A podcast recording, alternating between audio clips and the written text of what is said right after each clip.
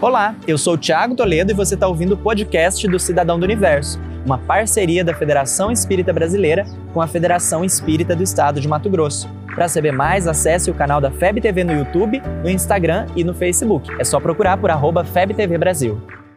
Pois é, estou aqui tranquilo, perfeitamente bem, resolvendo todos os meus problemas. Gostaria de dizer para vocês que a minha ansiedade está completamente dissolvida. Tô bem, tô tranquilo, tô na praia aproveitando, não tem do que reclamar. Ô, tá Thiago, tudo pleno. Vamos trabalhar, gravar cidadão? Vamos, vamos sim, tudo bem. Então, mas é assim, né?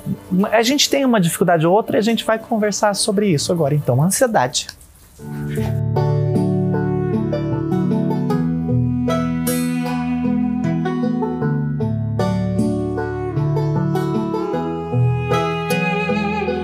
Cá estamos nós falando outra vez sobre a bendita da ansiedade. Já é o terceiro vídeo desse tema aqui no canal, os outros também estão disponíveis por aqui na FEB TV e oficialmente a ansiedade já pode pedir música no Fantástico. Quando eu tava escrevendo esse roteiro, eu tava me sentindo exatamente dessa forma, com um aperto no peito, um incômodo, como se algo de muito importante fosse acontecer. E aí eu comecei a me perguntar, gente, será que eu tô ansioso? Porque às vezes a gente tá ansioso. Falei sozinho, levantei, olhei no espelho e falei, Thiago, você está ansioso. Resolveu o problema? Não resolveu. Continuei escrevendo, tô aqui em busca ainda. Daí a importância de voltarmos a falar sobre isso então. A ansiedade tem se tornado algo cada vez mais comum nos nossos dias. E ela tem inúmeras formas de se manifestar. As ansiedades, como se refere Emmanuel, sempre acontecem antes da queda. E se você tá cansado de cair pelos mesmos motivos, se liga que aqui vão algumas dicas, porque nesse canal a gente gosta de dar dica. Em primeiro lugar, é importante conhecer os sintomas das várias formas de ansiedade. São eles que indicarão se você está precisando se olhar com um pouquinho mais de atenção.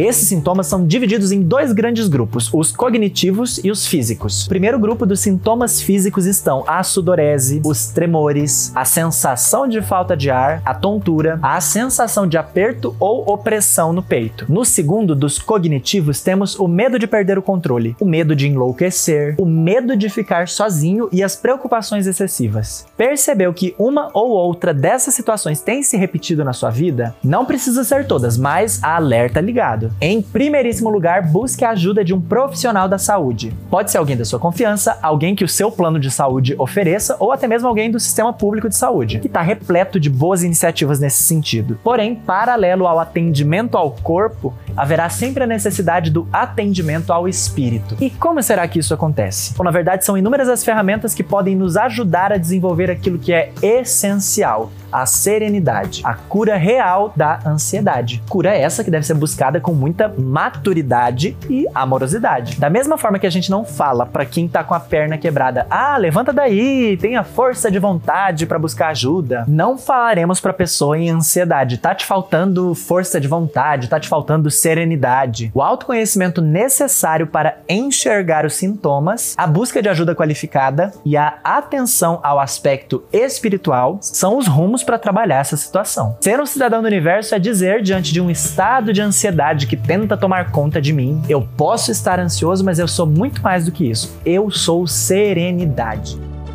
Você ouviu o podcast do Cidadão do Universo. Siga a gente nas redes sociais, arroba FebTV Brasil e até o próximo programa.